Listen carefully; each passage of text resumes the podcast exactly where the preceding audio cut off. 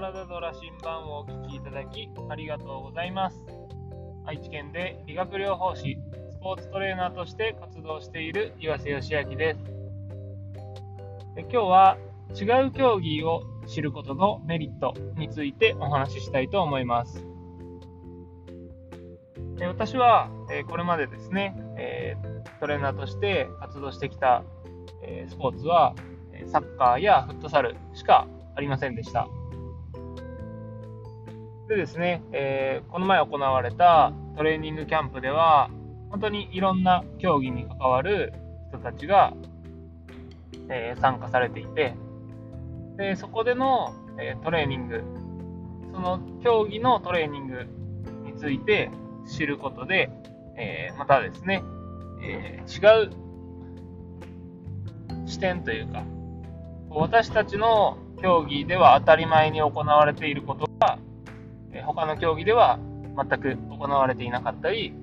逆にですね、他の競技では当たり前のように行っていることが、サッカーやフットサルでは行われていなかったりということが、えあったので、え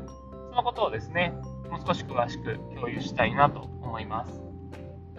例えば、えサッカーであれば、えボールが来る前に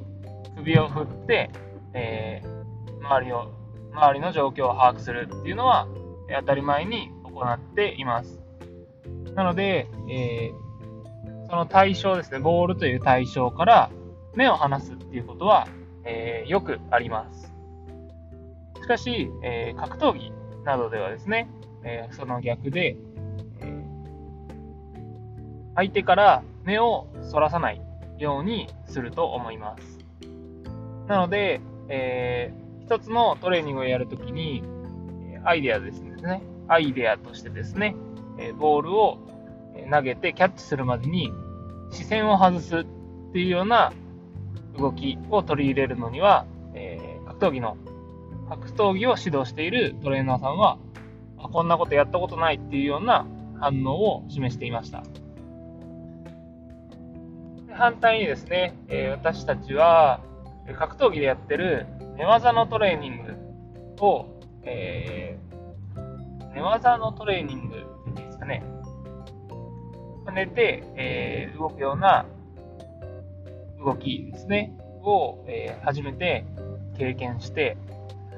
でこの動きは、えー、サッカーとかですね、えー、状況判断能力も鍛えられるし、えー、体幹から動かすっていうような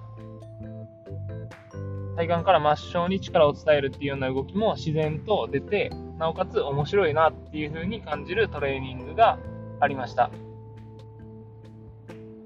で回転する中で、え視野の確保、対象物から、えー、対象物に視点を、視線、視点を合わせる動きだったりとか、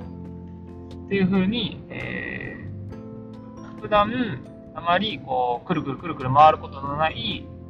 サッカーという競技に対しては、えものすごく、えこれは使えるなっていうふうに感じるトレーニングを経験することができました。でこのようにですね、え他の競技では当たり前に行われていることを知ることで、え、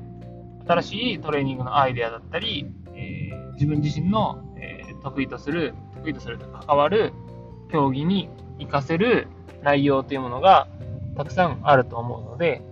えー、違う競技のこともどんどんどんどん知っていきたいと感じましたし、違う競技もサポートしていきたいなというふうに思っております。